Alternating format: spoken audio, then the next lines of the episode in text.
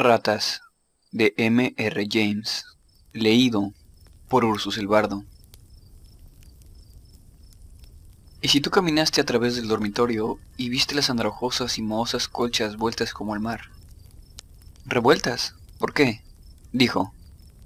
¿Por qué? Por las ratas que hay debajo. ¿Pero fue por las ratas? Pregunté, porque en otro caso no fue así. No puedo ponerle fecha a esta historia, pero yo era joven cuando la escuché, y el narrador era viejo. Es un extraño relato, pero no es más que mi propia culpa, no de él. Sucedió en Suffolk, cerca de la costa, en un lugar donde el camino sube y baja. Iba al norte y estaba en una casa a la izquierda del camino. Una casa alta de ladrillo a la vista, un poco estrecha para su altura, quizá haya sido construida cerca de 1770. El frente tenía un pequeño frontispicio triangular con una ventana redonda en el centro, Detrás había habitaciones de servicio, cuartos y jardines tales como los que habían delante. Unos abetos escoceses habían crecido cerca, la campiña se extendía más allá, presidiendo la vista del mar distante. Un cartel pendía de la puerta, que instaba a pensar que se trataba de una posada de buena reputación. En esta posada comienza mi relato. El señor Thompson, cuando era joven, en un día primaveral, viniendo desde la Universidad de Cambridge y deseoso de tener un poco de soledad en un cuarto tolerable y algún tiempo para leer. Tales cosas obtuvo, ya que el casero y su esposa realizaban un buen servicio y no había nadie más en la posada. Él tenía una gran habitación en el primer piso que daba al camino que llevaba hacia el este. Pasó muchos días tranquilo y sin novedades, trabajando toda la mañana y realizando inspecciones por la tarde, alguna pequeña plática con vecinos del pueblo y por la noche conversaciones con los demás habitantes de la posada. Tras un trago de brandy y agua, un poco más de lectura y escritura y a la cama. Y se podía dar por satisfecho si esto continuaba por el resto del mes que se había tomado para realizar su trabajo, también como fuera progresando el mes de abril de ese año. Al respecto tengo razones para creer que fue justamente ese mismo mes el que las crónicas meteorológicas de Orlando Whistlecraft refieren como encantador año. Una de sus caminatas lo llevó rumbo al norte, por el camino que atraviesa una amplia zona de matorrales. En la brillante tarde que eligió por primera vez esta ruta, su vista tornó hacia un objeto blanco, a algunos centenares de yardas hacia la izquierda del camino, y sintió que era necesario realizar una comprobación acerca de qué naturaleza podía ser. Pronto se encontró frente a un cuadrangular bloque de piedra blanquecina amoldado sobre lo que parecía ser la base de un pilar, con un hueco en la parte superior. Justamente tales cosas se pueden ver hoy día en Thetford Heath. Luego de contar las que se podían ver contemplando un par de minutos el panorama, se le ofrecieron a la vista un par de iglesias, algunos tejados de casas de campo y el mar extenso, también con ocasionales destellos, prosiguió su camino. En la charla casual de esa noche, en el bar, él preguntó acerca de la piedra blanca, es algo viejo, es lo que es, dijo el señor Betts, el casero. Ninguno de nosotros vivía cuando fue puesta ahí. Es cierto, dijo un parroquiano. Se levanta muy alto, dijo la señora. Me atrevo a decir que es una especie de señal para los barcos de hace tiempo. Ah, sí, agregó el señor Betts. Escuché que se puede ver desde el mar, pero cualquier cosa que sea está ahí desde hace mucho. Santo Job, dijo un tercer parroquiano. Los viejos solían decir que no traía buena suerte. Para los pescadores no era de buena suerte. ¿Por qué no? preguntó el señor Thompson. Bien, nunca lo supe, fue la respuesta. Pero ellos tenían algunas ideas ridículas, o mejor dicho, peculiares, estos viejos marinos. Fue imposible de obtener nada más preciso que esto. Los parroquianos, que no eran muy locuaces, permanecieron en silencio, y cuando alguien volvió a hablar fue sobre otros temas. El señor Betts fue quien habló. No todos los días el señor Thompson salía a caminar por el condado. Una tarde muy especial se encontraba escribiendo a eso de las tres en punto. Se estiró y se levantó. Salió de su habitación al pasillo. Enfrente a sí había otro cuarto, luego una escalera y dos cuartos más. Uno quedaba a la parte posterior de la casa y el otro miraba hacia el sur. Hacia el sur del pasillo había una ventana hacia la cual se acercó, considerándose a sí mismo como avergonzado de desperdiciar así tan estupenda tarde. A pesar de que el trabajo era más importante en ese momento, decidió tomarse cinco minutos para, los Bets posiblemente no tendrían objeciones, mirar las otras habitaciones en el pasillo, que él jamás había visto. Nadie estaba en ellas, según parecía. Probablemente, siendo un día de mercado, estaban todos fuera, excepto quizás la camarera del bar. La casa estaba muy quieta, y el sol brillaba mucho. Algunas moscas zumbaban en los vidrios de las ventanas. Así que incursionó en aquellos cuartos. El que estaba frente al suyo era corriente y, a excepción de una vieja estampa del cementerio de St. Edmunds, los dos siguientes al suyo eran más alegres y limpios, con una ventana por unidad, en tanto que su cuarto tenía dos. Quedaba el cuarto del lado suroeste, opuesto al último que había entrado. Estaba cerrado, pero Thompson tenía un talante de gran curiosidad y creyó que no habría ningún secreto dañino en un lugar tan cercano, así que tomó la llave de su propio cuarto y luego de golpear sin obtener respuesta, se introdujo de nuevo en las demás habitaciones, recolectando todas las llaves. Una de ellas era la adecuada y la puerta se abrió. La habitación tenía dos ventanas mirando al sur y al oeste. Dado que el día estaba muy soleado, el ambiente estaba tan caluroso como afuera. No había alfombra, el piso era de madera, no había cuadros, no había más que una cama en la esquina más lejana, una cama de metal con travesaños y un colchón, cubierto con un cobertor de color azul. En esta habitación, sin más rasgos destacables, hubo algo extraño que hizo que Thompson cerrara rápidamente la puerta y se quedase silenciosamente reclinado contra la repisa de la ventana, en el pasillo, estremecido por completo.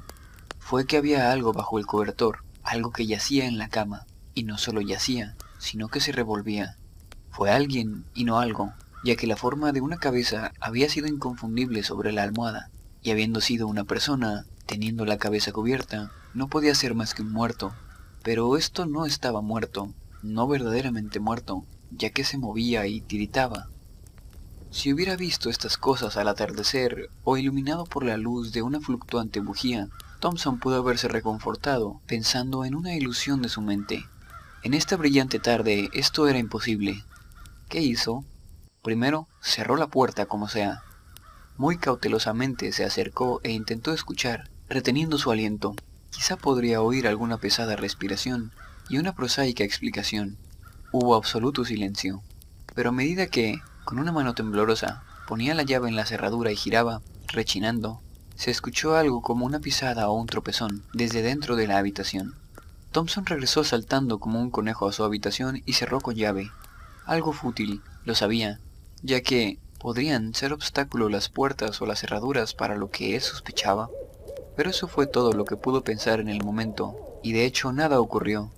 Únicamente un tiempo de agudo suspenso, seguido por una miserable cantidad de dudas sobre qué hacer. Su impulso, por supuesto, fue el de salir lo antes posible de una casa que tuviera tal inquilino.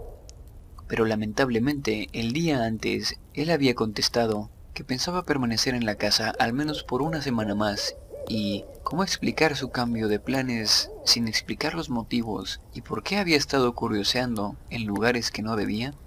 Además, si los Bets sabían acerca del ocupante del cuarto y aún no habían dejado la casa, o si no sabían nada en absoluto, lo que igualmente implicaba que no había nada que temer, o sabían lo necesario como para recluirlo en aquel cuarto sin tener ningún cargo de conciencia, no había razones para tener miedo. Ciertamente hasta donde había visto no había sido ninguna experiencia macabra. Él se quedó en la casa una semana más. Nada lo llevó a traspasar la puerta, y las veces que hubo pausado su trabajo en las tranquilas horas del día o de la noche, y se acercó a la puerta para escuchar, nada pudo oírse desde aquella dirección. Usted podrá pensar que Thompson intentó obtener algunas historias conectadas con la posada, difícilmente de Betts, pero no del párroco o de los viejos vecinos de la villa, pero no vio la típica resistencia en la que el común de la gente cae cuando tienen que narrar sus experiencias extrañas. Y al final del día, su aspiración a tener una explicación lógica era más y más difícil. En sus solitarias caminatas persistía en planear de alguna manera, la menos entrometida, de echar un nuevo vistazo diurno en el cuarto y eventualmente arribar a la resolución del misterio. Tendría que abordar el tren de la tarde, cerca de las 4 de la tarde, cuando estuviera esperando abajo, con su equipaje listo, haría una última expedición arriba, a su cuarto, en busca de algún implemento que se hubiera olvidado. Una vez arriba, con la llave, abriría una vez más la puerta, solo por un momento. Así que se puso a trabajar. Había pagado su cuenta y la pequeña charla de despedida se realizó mientras su transporte era cargado con el equipaje. He sido muy bien atendido. Muchas gracias, señor y señora Betts. Espero que vuelva alguna vez, se escuchó por un lado. Hemos estado muy felices de atenderlo. Lo hicimos lo mejor que pudimos, señor. Se escuchó por el otro. Le agradecemos sus buenas palabras, pero nos hemos visto favorecidos mucho por el buen tiempo.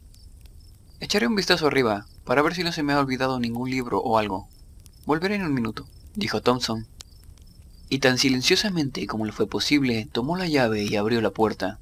Su ilusión se hizo pedazos. Tendido, o uno podría decir sentado, al borde de la cama había nada menos que un espantapájaros. Un espantapájaros del jardín, por supuesto, tirado en la habitación vacía. Claro, pero aquí terminó la diversión. ¿Tienen los espantapájaros pies huesudos? ¿Se repatingan sus cabezas sobre los hombros? ¿Tienen cadenas de metal alrededor de sus cuellos? ¿Pueden levantarse y moverse por el piso, agitando la cabeza y los brazos? ¿Pueden temblequear? El portazo, el brusco salto hacia la escalera y el brinco de los últimos escalones fueron seguidos por su desfallecimiento. Al despertar, Thompson vio a Betts parado con la botella de brandy y una cara de reprobación. Usted no debió ver eso, señor. Realmente no debió.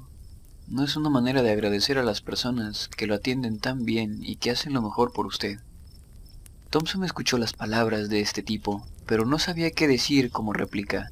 Al señor Betts, y más aún a la señora Betts, le resultaban difícil de aceptar todo tipo de disculpas o promesas de que no diría palabra alguna que pudiera dañar el buen nombre de la casa. Pero finalmente estas fueron aceptadas. Dado que el tren ya se había ido y que no podría alcanzarlo, Thompson arregló para ser conducido a la ciudad, donde pasaría la noche. Antes de marcharse, los Betts le revelaron lo poco que sabían.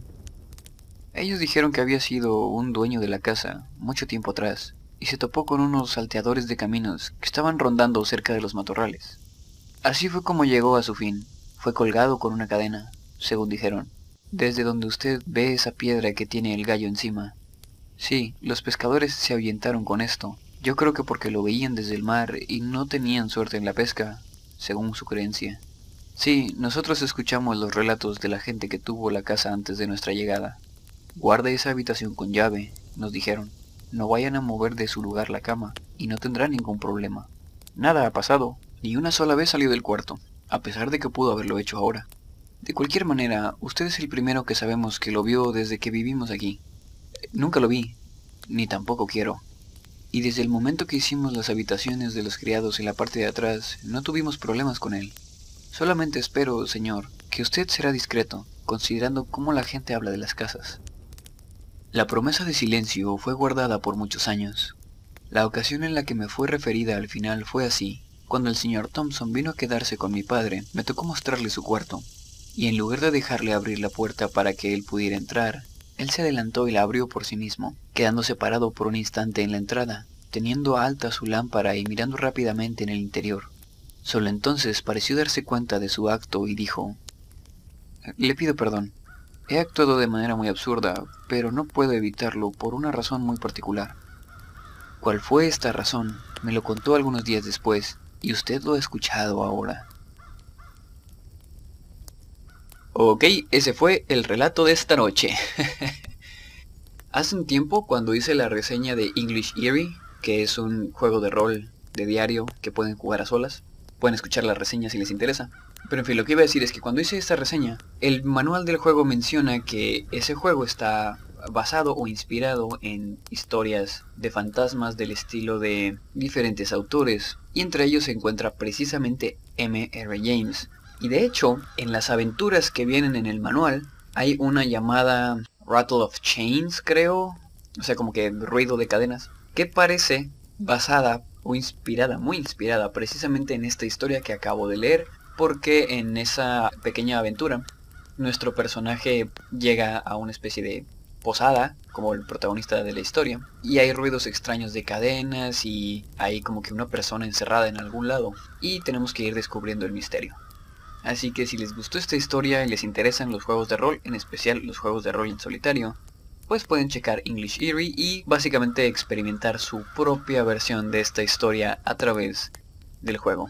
En fin, si les gustó den like, suscríbanse, compartan, todo eso ayuda mucho. Eh, y mis redes sociales están en la descripción. Pueden seguirme en Twitter para enterarse cuando salen las nuevas fogatas. Y en Instagram para ver fotos de mis michos, mi comida casera y mi pixel art.